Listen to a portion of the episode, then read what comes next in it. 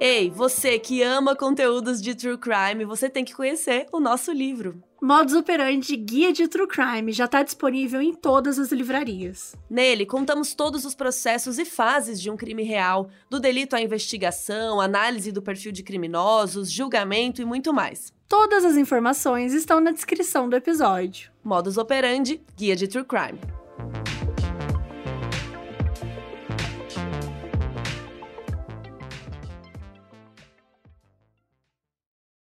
O programa a seguir pode conter descrições de extrema violência e não é recomendado para pessoas sensíveis.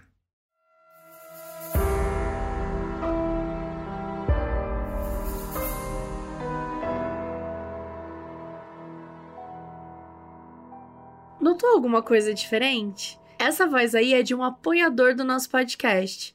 Agora, uma das recompensas é gravar o nosso aviso inicial. Nossos apoiadores também têm acesso a episódios exclusivos, assistir a uma gravação ao vivo, sorteios de prêmios, acesso a um fórum onde a gente divide notícias exclusivas, comenta os episódios e muito mais. E tudo isso agora na Aurelo. É só entrar em orelo.cc barra modusoperandi barra apoios, escolher a recompensa que você mais gosta e pronto. Você precisa fazer assinatura num computador e depois você baixa o aplicativo e usa normal. E aí lá você consegue ouvir os episódios extras. Se por acaso você ainda está nos apoiando pelo Catarse, por favor encerre sua conta lá e faça sua migração para Aurelo. Para quem se interessar, tem o link na descrição.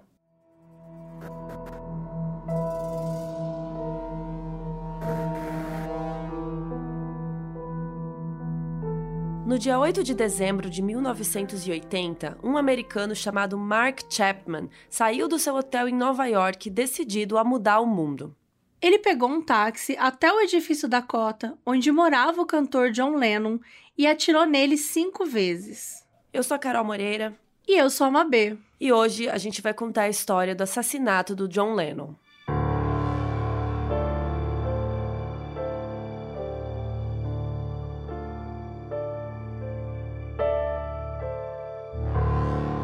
Se você não sabe, a gente foi na Bienal do Livro. A gente fez um lançamento do nosso livro lá, aqui em São Paulo. E foi muito legal. A gente recebeu vocês, a gente deu autógrafo. Eu achei muito chique dar autógrafo. E a gente fez um painel com o Vami Zanzu, que foi muito legal, né? Gente, que surto que foi a Bienal. Foi sério, um momento assim muito especial. Foi muito legal ter vocês lá de pertinho. E a gente tem mais uma oportunidade aí da Bienal. Por quê? Porque no sábado agora, no dia 9 de julho, às 5 da tarde, a gente vai estar no palco Submarino conversando com a Ilana Casoy. Então, se você estiver por lá, apareça, dê um oi pra gente. Vai ser um momento muito especial. E se você não tiver, dá para assistir online. Vai passar pelo canal do YouTube do Submarino. Então, assim, fiquem ligadinhos que ainda temos esse encontro. E se você não puder, você terá outra chance ainda, porque no dia 17 de julho, que é um domingo, às quatro e meia da tarde, a gente vai estar na Livraria da Vila, lá na Vila Madalena, recebendo vocês para autógrafos, fotos e, enfim, o que vocês quiserem de nós, estaremos lá. 17 de julho, 4 e meia, na Livraria da Vila, Vila Madalena. Todas essas infos a gente vai deixar na descrição aqui do episódio.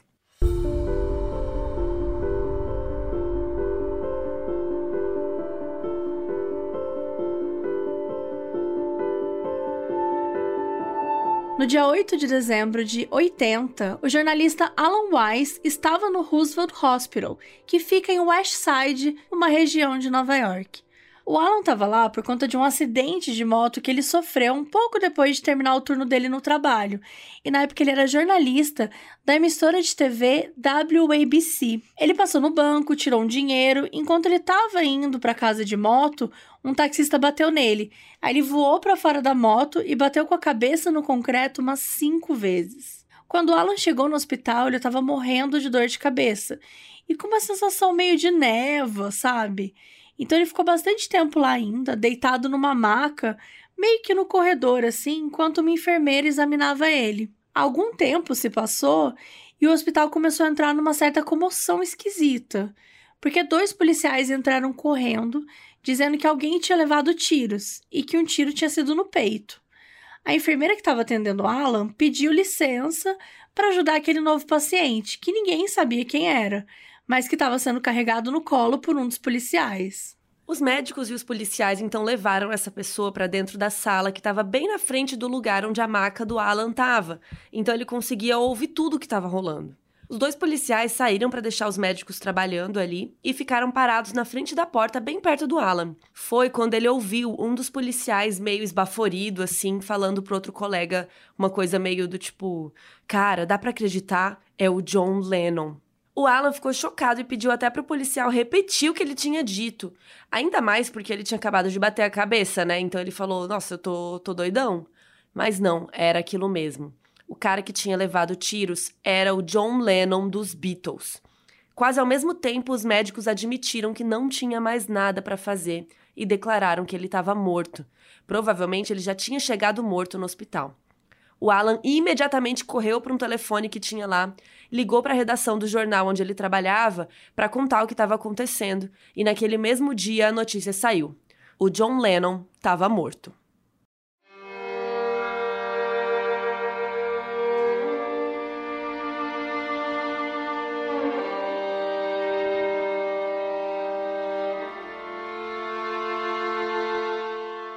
John Winston Lennon nasceu em outubro de 1940.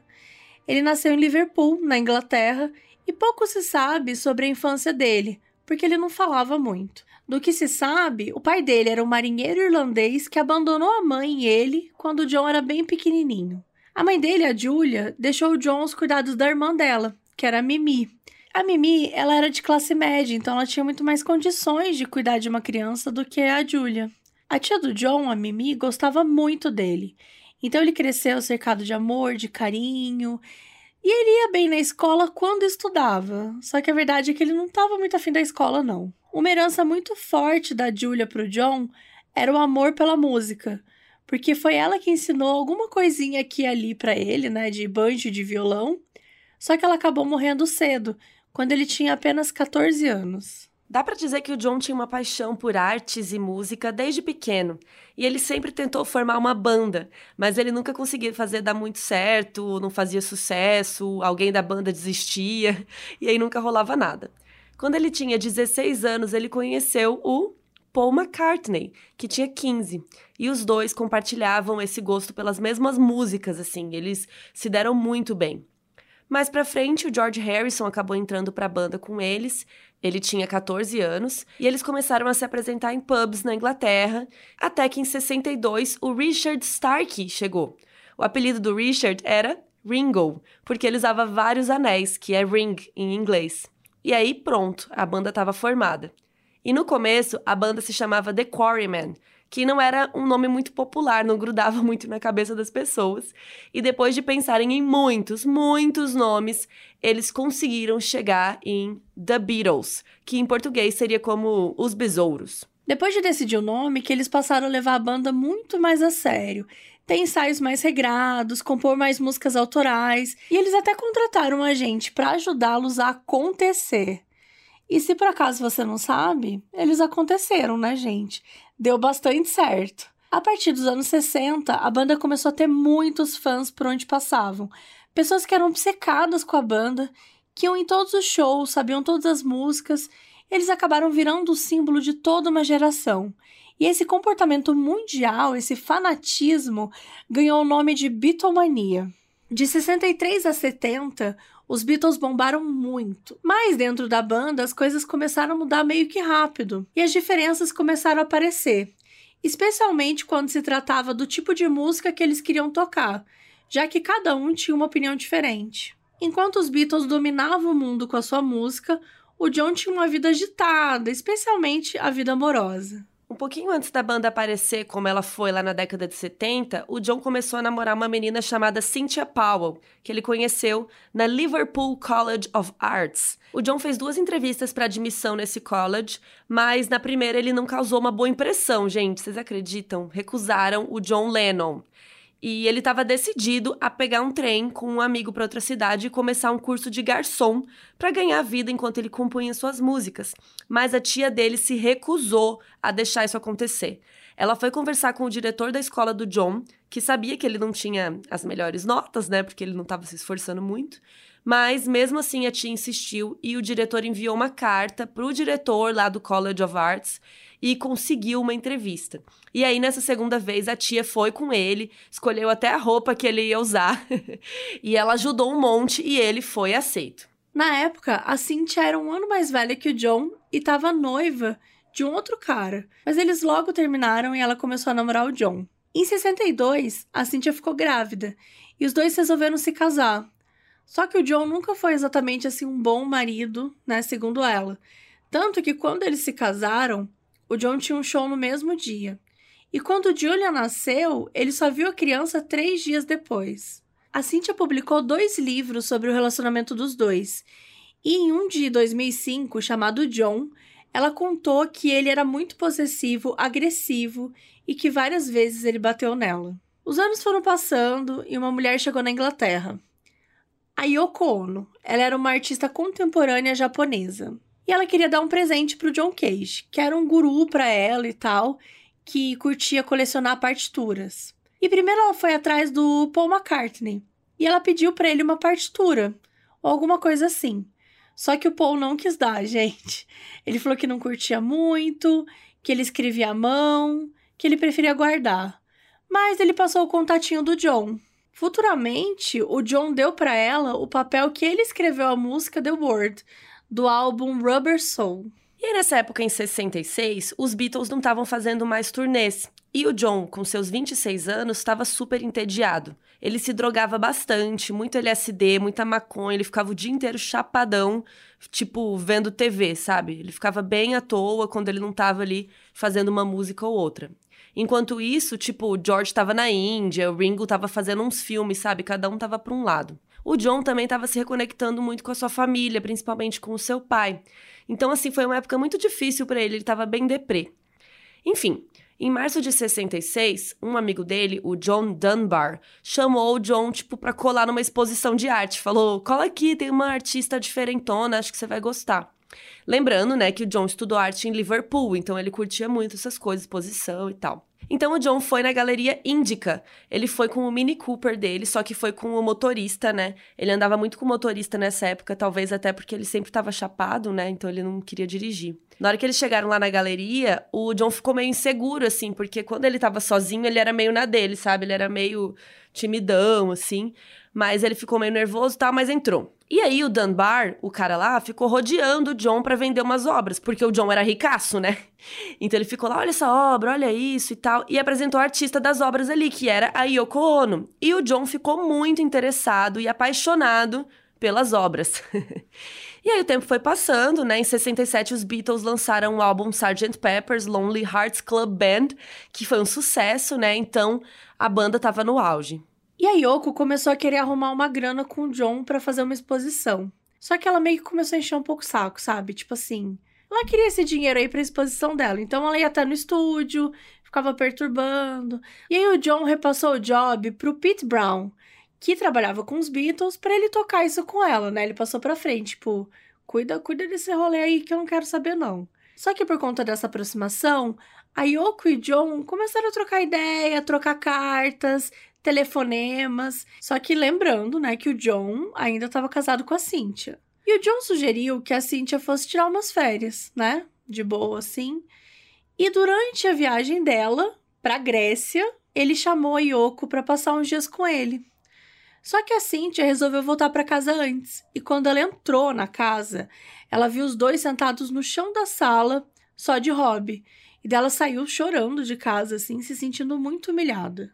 Depois que o John se divorciou oficialmente da Cynthia, ele e a Yoko se casaram. E eles se casaram em 1969 em Gibraltar. Nessa época, o John tinha 28 anos e a Yoko 36. E aí, por conta desse casamento, a Yoko incentivava o John a experimentar outros tipos de música, outros tipos de ritmo.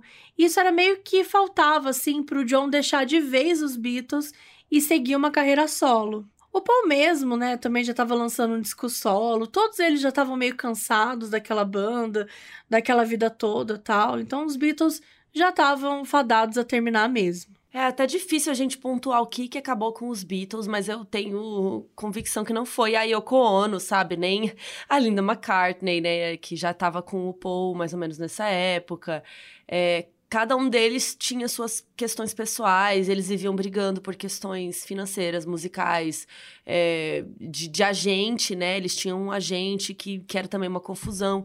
Então, são diversos fatores que e, o, e, os Beatles não acabaram do nada, né? Não foi assim, ah, pá, acabou. Eles foram definhando, né? Teve momento que o John falou que queria o divórcio, daí depois o Paul lançou o disco solo e, e sem querer na auto-entrevista lá que ele fez, ele falou que meio que os Beatles tinham acabado e, e, pô, não tinha acabado ainda. Então, depois disso, eles ainda lançaram disco, sabe? Então, os Beatles foram acabando com o tempo e não foi a Yoko Ono que foi o pivô, óbvio, que pode ter influenciado John de alguma forma? Pode.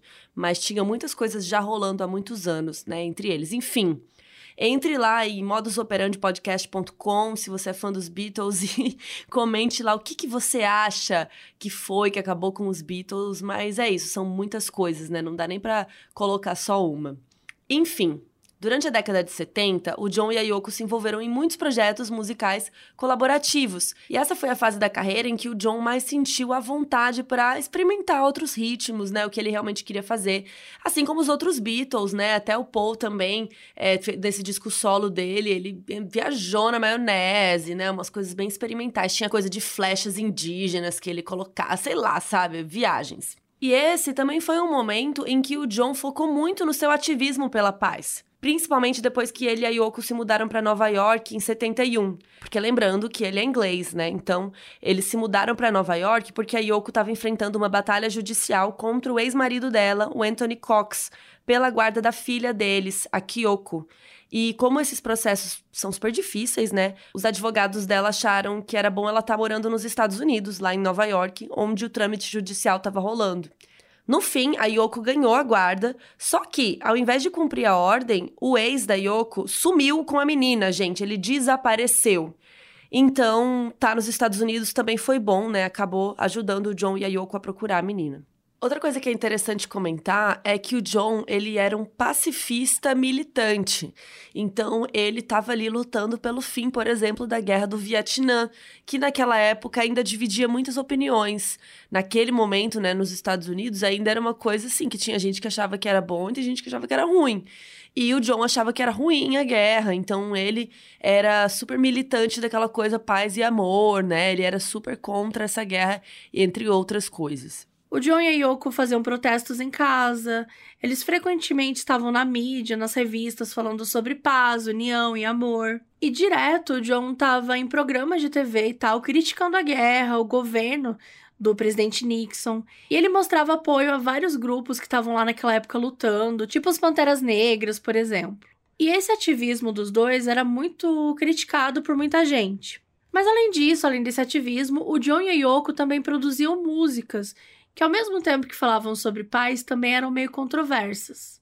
Por exemplo, um dos álbuns dos dois, chamado Sometime New York City, tem uma música chamada Woman is the End of the World, que foi boicotado por muitos lugares por conta da palavra com N, né? Que é extremamente pejorativa em relação às pessoas pretas. Especialmente dito por uma pessoa branca, né? No caso do John, e por uma pessoa não negra, no caso da Yoko.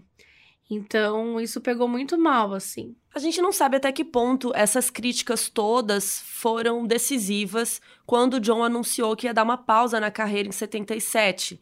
Ele resolveu que ia passar mais tempo com a família, que ele né, não estava querendo mais ser artista, ele queria dar um 10. Por causa disso, ele e a Yoko sumiram bastante dos holofotes e passaram a viver uma vida mais tranquila. Então eles andavam muito sem guarda-costas, sabe, sem muita gente assim ao redor. Eles queriam viver uma vida de gente normal. E isso era porque eles não queriam chamar atenção. Em novembro de 1980, o jornalista Lawrence Shames foi encarregado de escrever uma matéria sobre o John Lennon e onde ele estava, porque ele estava sumido, né?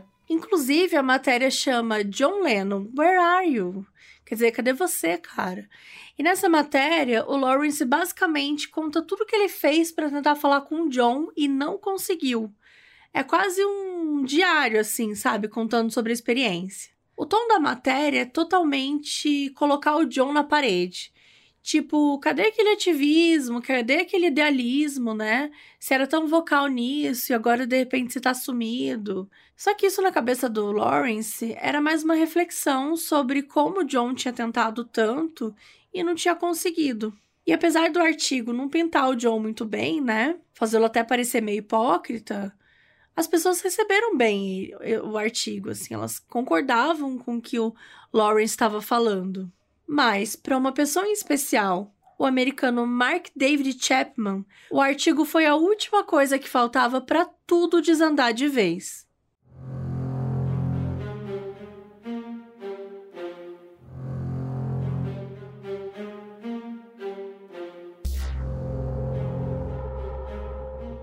Mark Chapman nasceu em 1925 no Texas. Mas quando ele ainda era bem novinho, a família se mudou para Georgia por causa do trabalho do pai dele, que era um engenheiro recém-saído da Força Aérea dos Estados Unidos. O pai do Mark era sempre ausente e simplesmente não ligava para a família. Ele era abusivo, batia nele, batia na sua irmã, que era sete anos mais nova que ele, e batia na mãe também. A vida deles era um inferno. O abuso era tanto que uma vez a mãe do Mark entrou no quarto dele desesperada, quando ele tinha só três anos de idade, e disse que ele tinha que proteger ela do pai, o máximo que ele conseguisse. Por causa disso e desse medo todo, o Mark começou a tentar se separar mentalmente da vida dentro da casa. E ele acabou criando é, uma coisa na cabeça dele, que era um grupo de mini pessoinhas, pessoas bem pequenininhas que saíam das paredes, saíam dos móveis da casa dele para conversar. A ex-agente do FBI e enfermeira psiquiátrica Candice DeLong, ela fala no podcast Killer Psyche é, que esse fenômeno é mais do que só um amigo imaginário de uma criança. É uma coisa chamada paracosmos, que é basicamente a criação de todo um universo, com histórias, com geografia, com cultura. Um paracosmos geralmente é criado na infância e não necessariamente tem origem a partir de um trauma ou alguma coisa que muda a vida de uma criança. Por exemplo, o universo da Terra-média, né, criado pelo Tolkien, é considerado um tipo de paracosmo, já que a ideia, a língua, a geografia, né, tudo isso foi criado pelo Tolkien quando ele era uma criança. Isso também aconteceu com o autor de Nárnia. No caso do Mark, o paracosmo era das Little People, que seria as pequenas pessoas, né, era como ele chamava. E esse paracosmo foi criado para fugir de um abuso, mesmo que só mentalmente, né? E essas pessoinhas pequenas que ele imaginava aconselhavam ele, estavam sempre lá com ele e idolatravam ele como um rei. Tanto que em entrevistas futuras ele chegou a falar que às vezes ele fantasiava que ele estava matando um monte de pessoinha pequena de uma vez só com um botão imaginário no sofá, porque ele estava com muita raiva, mas que essas pessoinhas perdoavam ele por isso, porque elas entendiam ele. E quando as pessoinhas eram boas para ele e se comportavam, ele tocava músicas dos Beatles para elas, como se fossem showzinhos particulares. Ele tinha até quatro bonequinhos que representavam os quatro integrantes dos Beatles, com instrumentos que ele fez de papel. E conforme o Mark foi crescendo, as pessoinhas e os Beatles continuaram sendo um refúgio emocional para ele, até nas fases mais doidas da sua vida. O Mark sempre foi bem na escola, ele tinha boas notas, tinha alguns amigos, ele não era assim solitário, sabe? Ele se dava bem com todo mundo, era engraçado, ele era fácil de conversar. Mas quando ele tinha 14, 15 anos, o comportamento dele foi mudando. E isso correspondia à fase mais doidona e hippie lá dos Beatles. E aí ele foi também experimentar todo tipo de droga, maconha, LSD, heroína, ele bebia muito. Nesse período da vida, o Mark chegou até a fugir de casa várias vezes, viveu na rua e também começou a matar muita aula. Quando Mark fez 16 anos, em 71, a vida dele sofreu uma reviravolta. Ele foi das drogas para a religião 100% e passou a focar sua vida naquilo que ele mais acreditava, em Deus e na Bíblia cristã. Essa reviravolta fez com que ele procurasse e encontrasse trabalho em projetos da Associação Cristã dos Moços, que é uma organização que oferece trabalhos para jovens para que eles não fiquem nas ruas. E foi trabalhando nessa associação que o Mark encontrou uma vocação em trabalhar com crianças. Ele descobriu quanto que ele gostava de trabalhar com as crianças. E principalmente porque ele conseguia conversar com as crianças meio que de igual para igual, sabe? Sem se sentir intimidado, como ele se sentia com os adultos. E ele não se sentia confortável com os adultos, sabe? Não confiava mesmo. Foi nessa mesma época que o Mark entrou em contato pela primeira vez com o livro O Apanhador no Campo de Centeio, que vai ser bem importante ainda para essa história. Esse livro foi escrito pelo J.D. Salinger e ele conta a jornada de um personagem chamado Holden Caulfield, que tem 16 anos e foge da escola onde estudava para sair numa jornada de reflexão. Essa jornada leva ele a chegar à conclusão de que todos os males do mundo eram as pessoas falsas e hipócritas, especialmente os adultos. E isso tocou muito o Mark, porque ele sempre foi decepcionado com as pessoas ao seu redor e principalmente com a hipocrisia, né? Em 76, ele se mudou para o Tennessee com uma namorada chamada Judy, para estudar numa faculdade de lá. Mas ele acabou traindo a moça com uma outra menina, e isso foi um gatilho para a depressão dele, porque ele começou a se sentir muito lixo, ele ficou com muita vergonha, com muita culpa. Enfim, o, o, o jeito que isso foi para ele foi muito pesado, foi como se fosse um gatilho, sabe? Levou ele para um extremo muito forte. Ele caiu numa depressão muito grande e aí ele acabou trancando a faculdade e se mudou de volta para Georgia. E lá em Atlanta, ele trabalhou um tempo como segurança. Mas sair do Tennessee não resolveu a depressão dele, né? Ele só foi piorando. Então ele decidiu que ia pro Havaí, gastar todo o dinheiro que ele tinha guardado, e ele resolveu gastar tudo em bebida e festa, e depois ele tinha a ideia de tirar a própria vida. E em 77 era exatamente isso que ele estava pensando em fazer quando ele chegou em Honolulu. A parte das drogas, da diversão né, e da bebida, ele realmente fez. E ele dirigiu para uma localidade meio vazia em Honolulu e estava planejando se intoxicar, só que alguma coisa no carro não funcionou direito. Ele foi salvo por uma pessoa que estava passando na hora e foi levado para um hospital. E aí, gente, ele ficou bem, deu tudo certo e começou a trabalhar nesse hospital.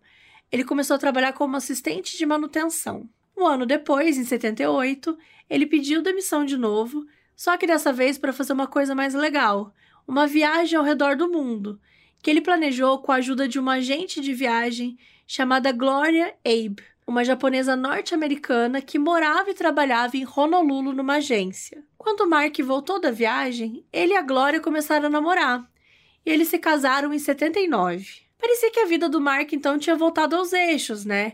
E que ele era uma pessoa mais feliz agora. Mas quem tem quadro depressivo, né, especialmente não tratado, como era o caso do Mark, que não vai num, numa terapia, né, num psiquiatra, sabe que isso pode mudar a qualquer momento, né? E foi exatamente isso que aconteceu. O que parecia ser uma fase boa só estava alimentando uma depressão que, com o tempo, ia tomar o controle de toda a vida do Mark e fazer com que ele tomasse uma decisão que mudaria o mundo.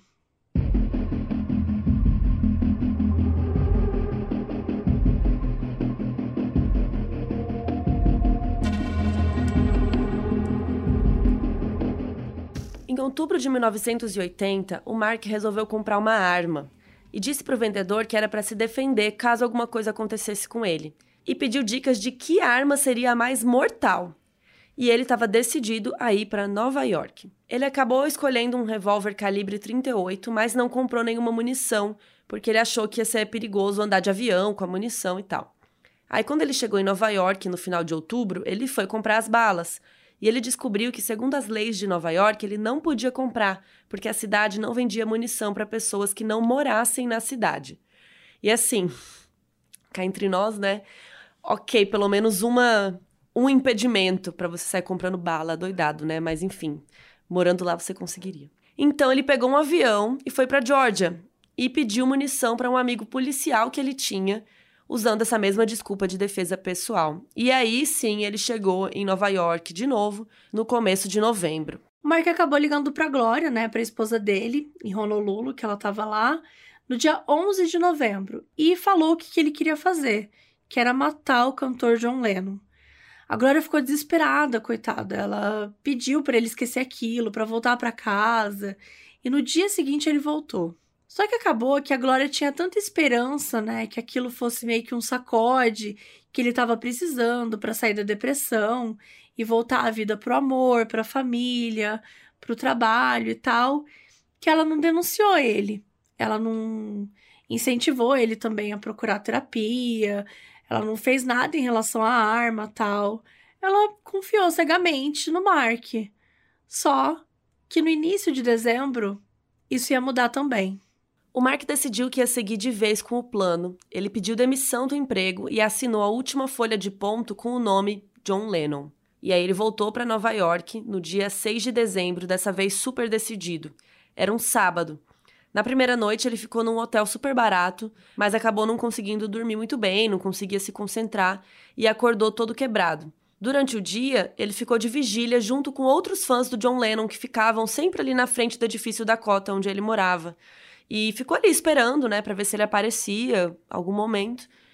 E como o Mark era super simpático, ele ficava ali jogando conversa com todo mundo e fez amizade com algumas pessoas que estavam ali na porta. Na noite do dia 7 pro dia 8, o Mark mudou de hotel e foi pro Sheraton, que era um hotel mais caro e mais tranquilo.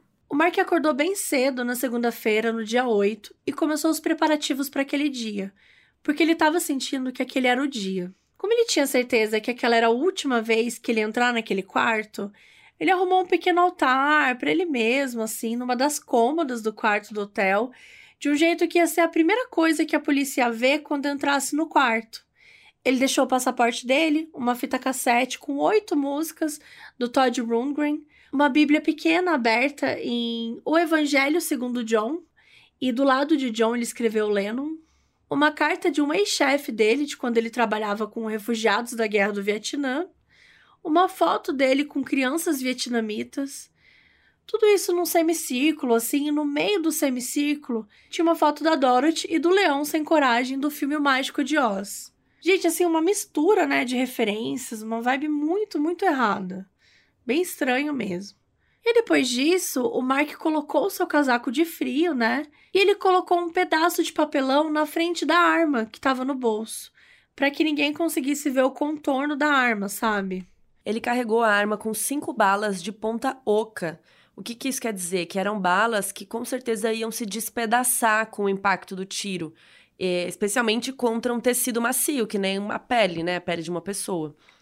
E essas balas, por causa disso, são especialmente mortais, porque o estrago não é só o buraco que ela faz, né? Porque também tem estilhaços da bala que vão para dentro do corpo, destroem mais órgãos e veias, né, pelo caminho. Então, para vocês verem como o Mark queria que, com certeza, aquela bala matasse o John Lennon.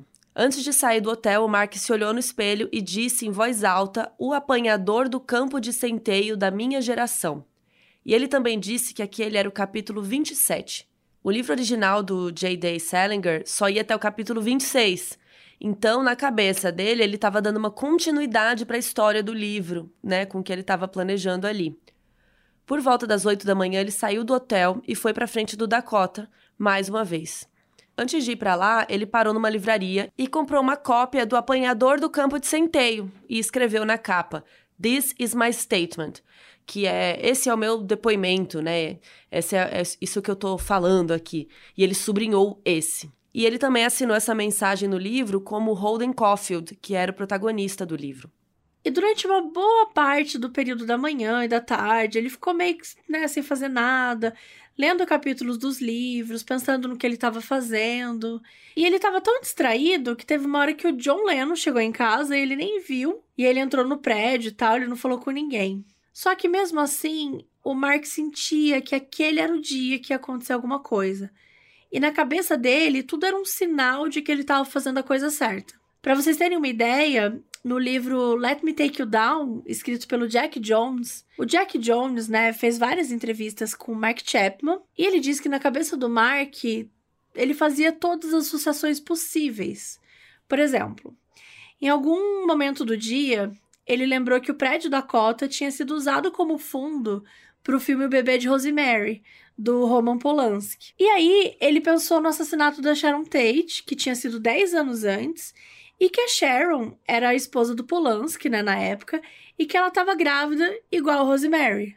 A gente já falou aqui sobre esse caso, sobre a vida do Charles Manson, num dos primeiros episódios do podcast, mas, resumindo, para quem não lembra, né, tem uma história de que todo esse plano foi elaborado a partir de uma música dos Beatles, chamada Helter Skelter. E por isso o Mark também fez essa associação ali na cabeça dele. E bem naquela hora que ele estava pensando tudo isso, quem que saiu do prédio? A Mia Farrow, que interpretou a Rosemary no filme do Polanski. E pro Mark, então, né?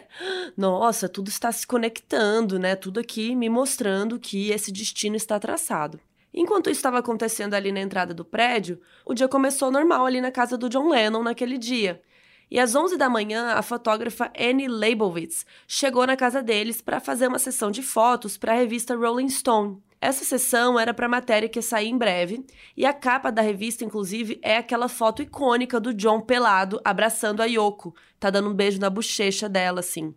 E tem essa foto e outras fotos que eles tiraram esse dia lá no nosso site, se você quiser ver, modusoperandipodcast.com.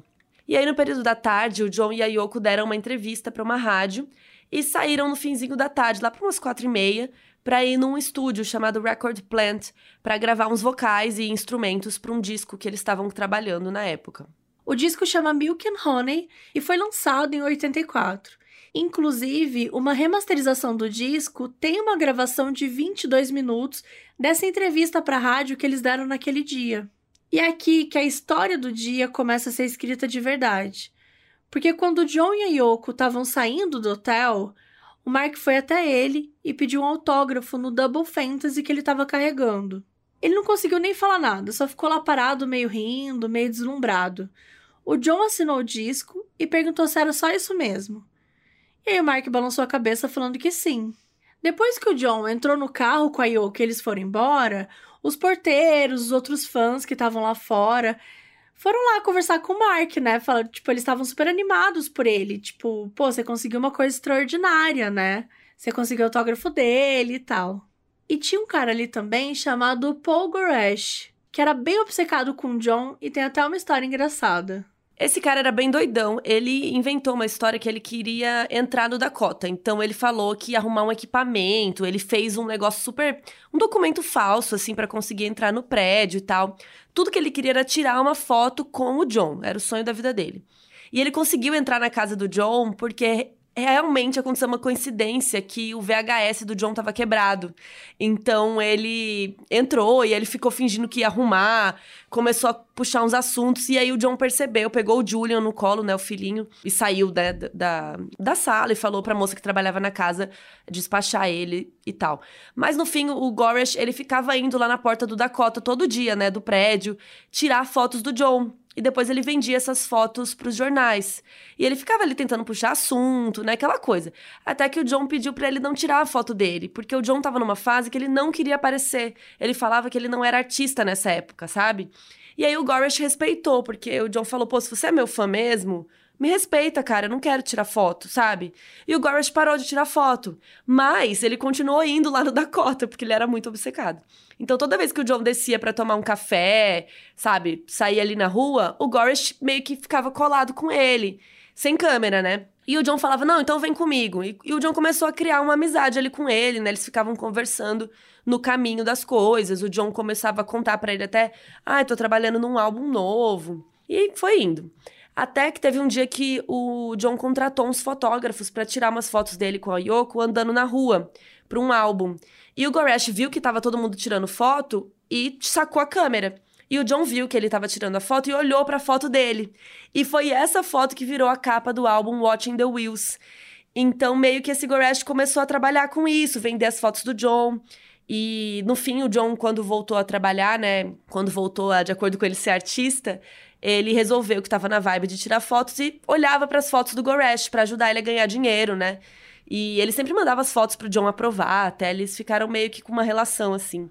Enfim, teve um dia até que o John topou tirar uma foto com o Goresh. Ele falou: Vamos tirar uma foto juntos? Finalmente, né? Você queria tanto uma foto comigo? E o Goresh até falou assim: ah, pode ser outro dia, né? Tipo, já não querendo mais incomodar. E o John falou: ah, a gente nunca sabe, né? O dia que a gente. Sei lá, outra oportunidade que a gente vai ter. E aí eles tiraram uma foto. Não foi no último dia, mas, tipo, eles acabaram tirando a foto e depois ele não teve mais oportunidade mesmo. E, como sempre, o Paul Goresh estava lá com o Mark do lado de fora do Dakota, esperando ali com os fãs e tal. E o Goresh tirou uma foto desse momento do John autografando o disco. E o Mark aparece na foto. Inclusive, essa foto também está no nosso site. No livro Let Me Take You Down, o Mark diz que nessa hora ele pensou em desistir de tudo que ele ia fazer. E dentro da cabeça dele, as pessoinhas estavam discutindo. Uma parte das pessoinhas falava, tipo, tá vendo? Ele é um cara legal, sorriu para você, assinou seu disco. Pega o disco e vai embora para casa, cara. Só que tinha uma outra parte das pessoinhas que falava que o trabalho dele ainda não estava completo e que ele precisava ir até o fim. E no livro mostra como ele realmente ficou lá parado, né, esperando o John voltar, e o quanto isso era meio estranho, porque, tipo, ele já tinha conseguido a assinatura, né, do, do John Lennon, tipo, por que, que ele tava lá parado?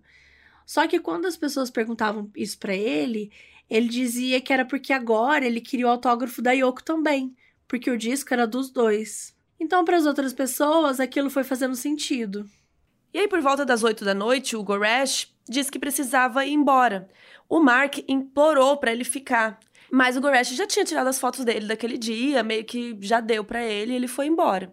E o Mark acabou ficando sozinho, até que o John e a Yoko voltaram do estúdio mais ou menos umas 10h45 da noite. A Yoko saiu do carro primeiro, passou pelo Mark, olhou para ele assim, né, mas seguiu andando e entrou no prédio. Então o John saiu, também deu uma olhadinha pro Mark e continuou andando.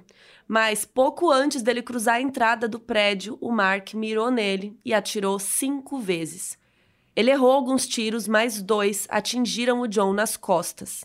E o John Lennon ainda ficou meio cambaleante, assim, ele conseguiu andar até para dentro do Dakota para avisar a Yoko que ele tinha sido atingido, para pedir socorro. E na cabeça do Mark isso foi muito bizarro, porque por um lado ele ficou meio aliviado do tipo, ah, será que eu errei os tiros? Porque ele pensou, meu, não é possível que, esse, né, que eu atingi esse cara. E ele saiu andando, né? Teve força para chegar dentro do prédio. E o porteiro que estava lá na hora, né, que era um porto-riquenho chamado Josie, foi correndo até o Mark e gritou o que você fez, pegou a arma dele e jogou longe. E depois pediu para o Joseph Manny, que era o operador de elevadores do Dakota, esconder a arma. O Joseph pegou a arma e escondeu embaixo de uns papéis numa gaveta lá. Enquanto isso, outros funcionários já tinham se mobilizado para chamar a polícia, e ela chegou em menos de dois minutos. E logo que chegaram, perceberam que assim não ia dar tempo de esperar a ambulância, né? Então pegaram o John no colo e saíram correndo para o hospital, que era o Roosevelt Hospital. E eles então eles foram de viatura mesmo. Aí chegou uma outra viatura, um pouquinho depois, e encontrou o Mark. O Mark estava ajoelhado no chão, sem o casaco e com as mãos levantadas, totalmente rendido. Enquanto um policial detinha o Mark e colocava ele no carro para levar direto para a delegacia, Outro policial foi com o Joseph até a salinha onde ele tinha guardado a arma. E aí a polícia guardou isso num saco de evidências. Em outro saco, o policial que deteve o Mark colocou a cópia do livro do apanhador no campo de centeio que ele tinha assinado. E enquanto uma viatura ia para o hospital, a outra levou o Mark para a delegacia. E tudo isso aconteceu muito rápido, assim, foi coisa de menos de 10 minutos. Mas, infelizmente, como vocês já sabem, toda a rapidez do mundo não foi suficiente e, segundo os médicos, o John chegou no hospital já morto. As balas, né, do Mark realmente tinham funcionado. Segundo Jack Jones, o assassinato foi um final abrupto para uma era que ainda estava tentando se encontrar. Quando atirou em John Lennon, o Mark Chapman nos roubou a oportunidade de entendermos a nós mesmos.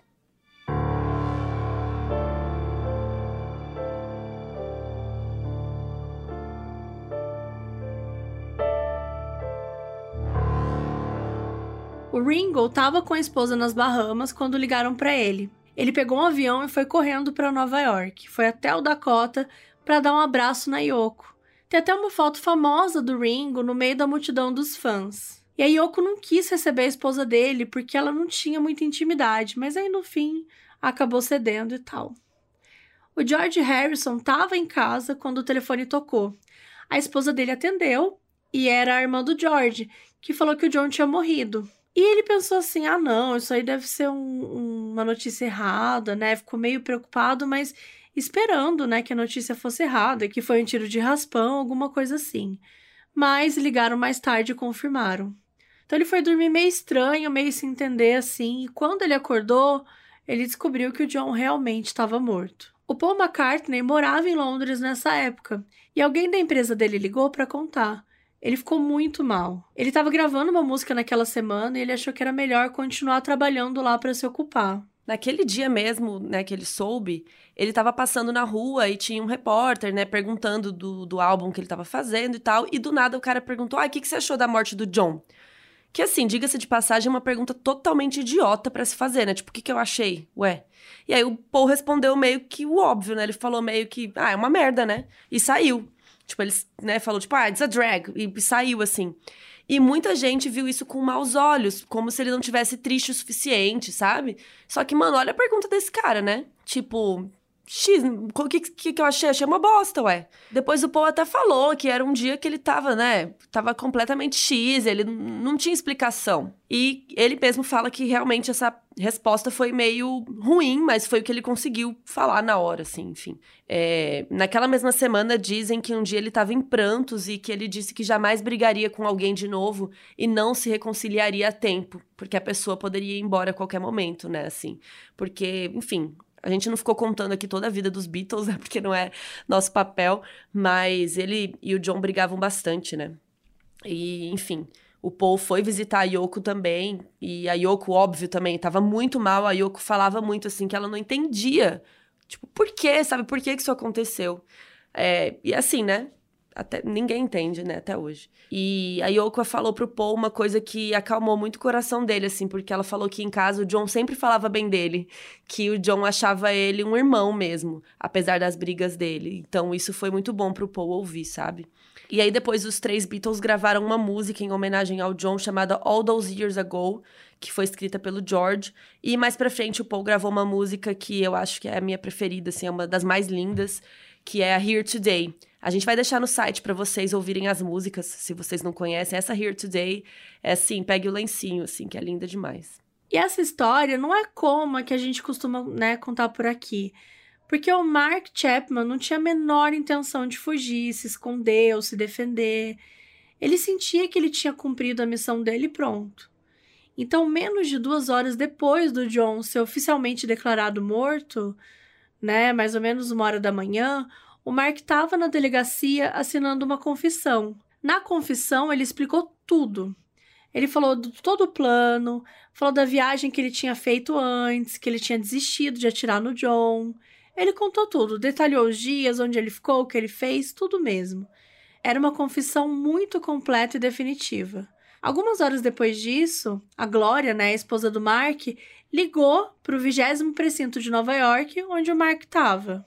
Quando um detetive atendeu o telefone, ela explicou que um repórter de uma revista tinha ligado para ela, tinha contado o que tinha acontecido e que ela queria falar com o Mark. A polícia autorizou que eles conversassem e basicamente ele falou para ela avisar a polícia de Honolulu o que tinha acontecido e pedir alguns policiais para ficarem na casa deles lá, porque ele estava com medo de assediarem ela. E a Gloria disse que ela não estava sozinha, que a mãe do Mark estava lá e também a mãe dela, mas que né, ela ia avisar a polícia sim. Não foi uma ligação muito longa, eles terminaram dizendo que se amavam muito. E depois disso, os detetives colocaram um colete à prova de balas no Mark e levaram ele para o hospital Bellevue, onde ele passou por uma primeira avaliação psiquiátrica com a doutora Naomi Goldstein. O Mark foi avaliado por muitos psiquiatras, assim, oficialmente, não oficialmente, mas essa primeira avaliação era muito importante para poder entender, né? Tipo, qual é desse cara? Qual é o estado de espírito dele?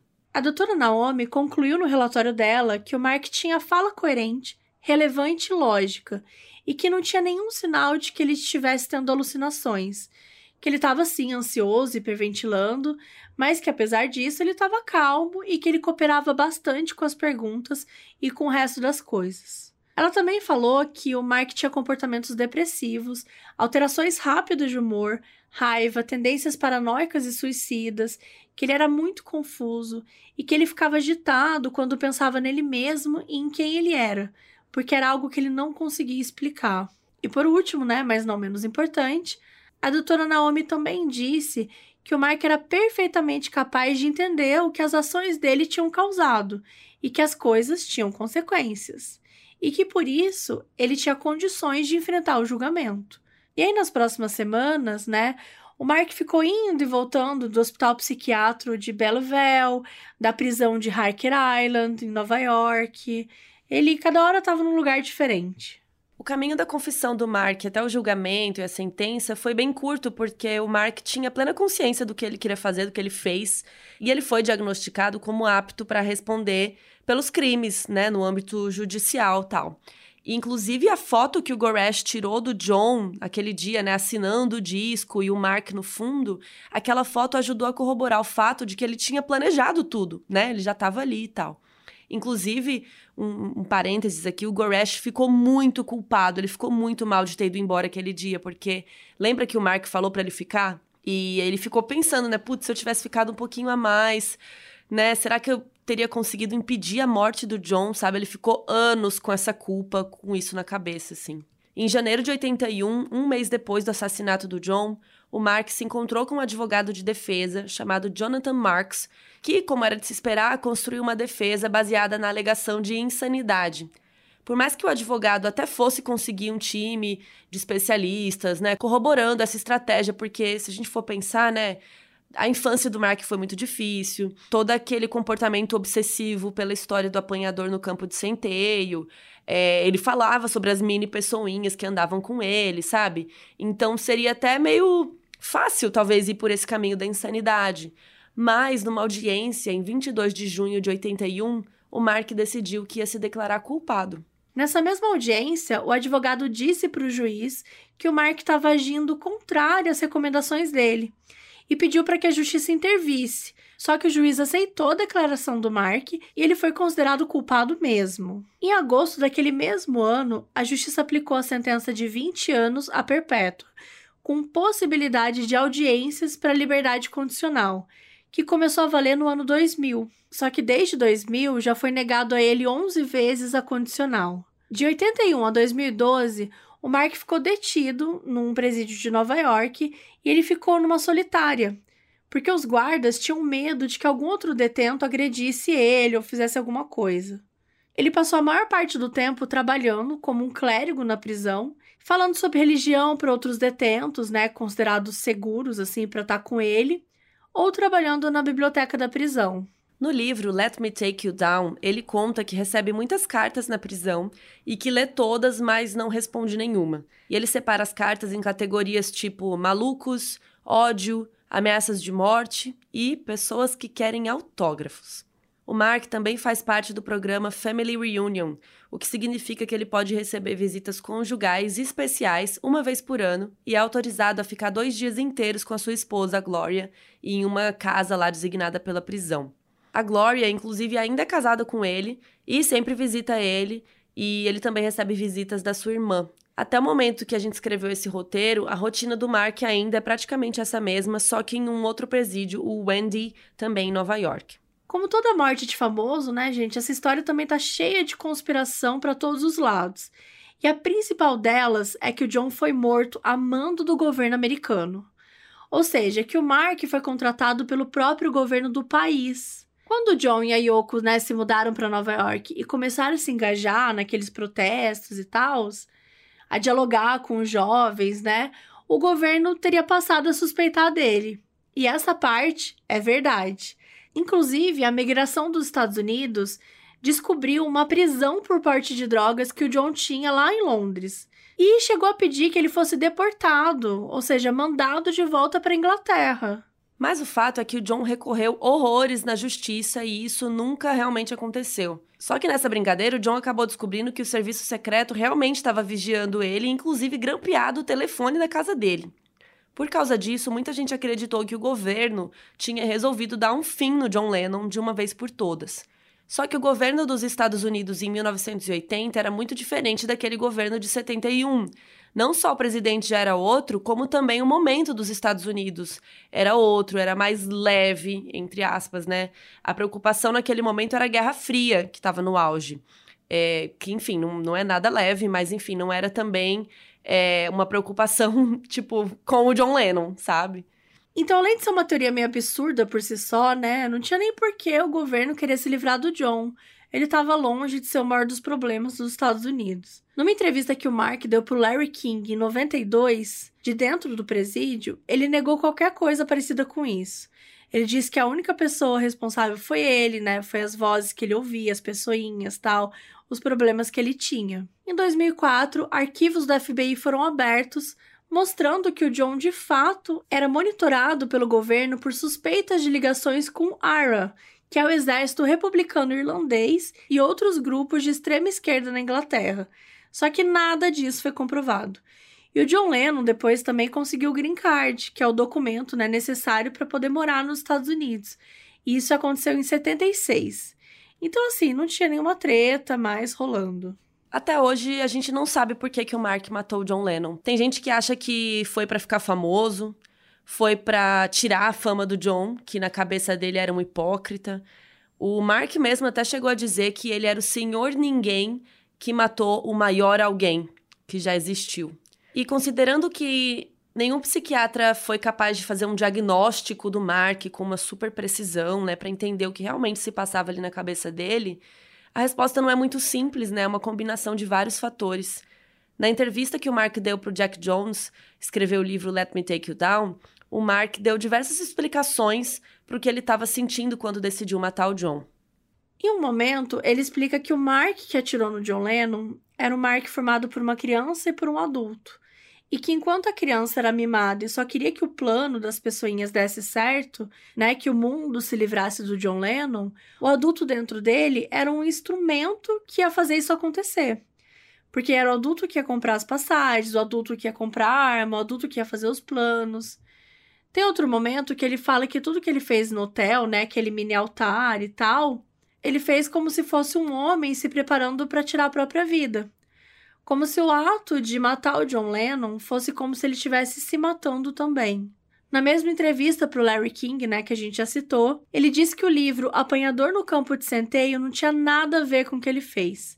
Ele, inclusive, chegou a escrever uma carta para o autor do livro pedindo desculpas por ter falado tanto do livro e tal, a ponto dele ser lembrado como uma coisa ruim, como o livro que matou John Lennon, que foi como ficou conhecido na época.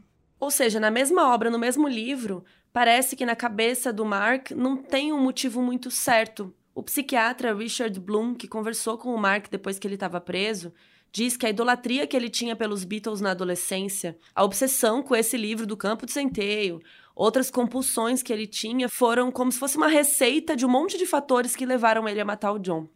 O Dr. Bloom diz que esses comportamentos obsessivo-compulsivos são resultados de uma inabilidade que o Mark tinha de controlar as coisas depois que elas começavam.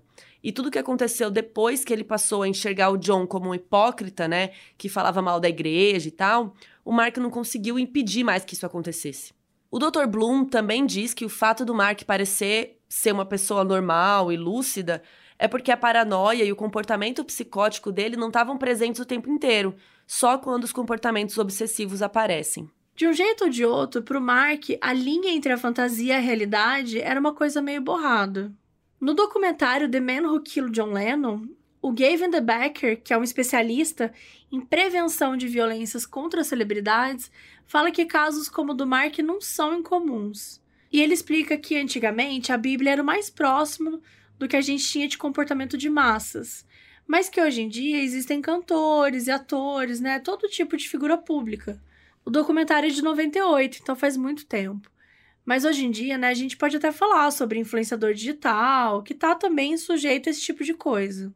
O Gavin explica que pessoas sem tendências como essas do Mark conseguem traçar uma linha é, de onde é o limite, né? O que pode e o que não pode mas que uma pessoa com transtornos mentais às vezes não consegue e acabam passando desse limite da idolatria, né, que a gente como sociedade considera aceitável. Além disso, Gavin também fala sobre como um dos padrões que se vê em pessoas como Mark, que tendem a atacar figuras públicas, é a de que eles se sentem infelizes num lugar e aí viajam para outro. E aí o sentimento não vai embora, e aí eles mudam de novo.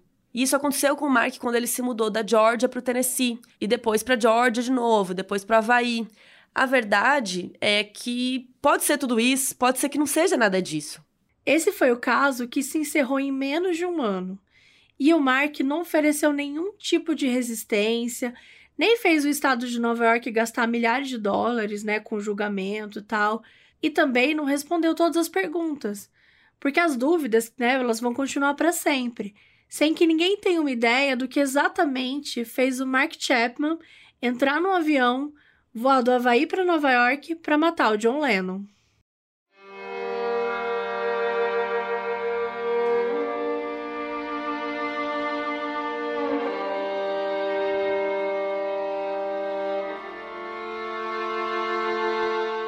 E agora a gente vai ler uma versão resumida da música Here Today do Paul McCartney que ele escreveu para o John Lennon depois da sua morte. E se eu disser que eu realmente te conhecia, qual seria a sua resposta se você estivesse aqui hoje? Bom, te conhecendo, você provavelmente iria rir e dizer que éramos de mundos diferentes, se você tivesse aqui hoje. Já eu ainda lembro de como era antes. E não vou mais segurar as lágrimas. Eu te amo. E na época em que nos conhecemos, bem, acho que você diria que estávamos nos fazendo de difíceis. Não entendia coisa alguma, mas nós podíamos sempre cantar. E naquela noite em que choramos? Porque não tinha nenhuma razão para deixar tudo guardado.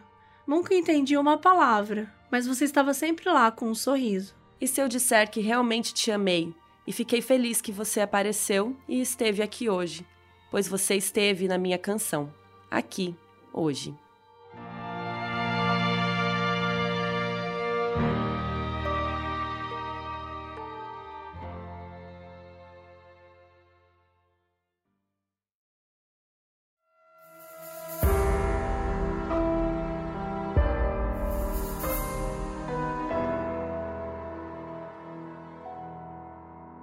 O aviso no início desse episódio foi gravado pelo Cássio Bocaletti, que é nosso apoiador na Aurelo.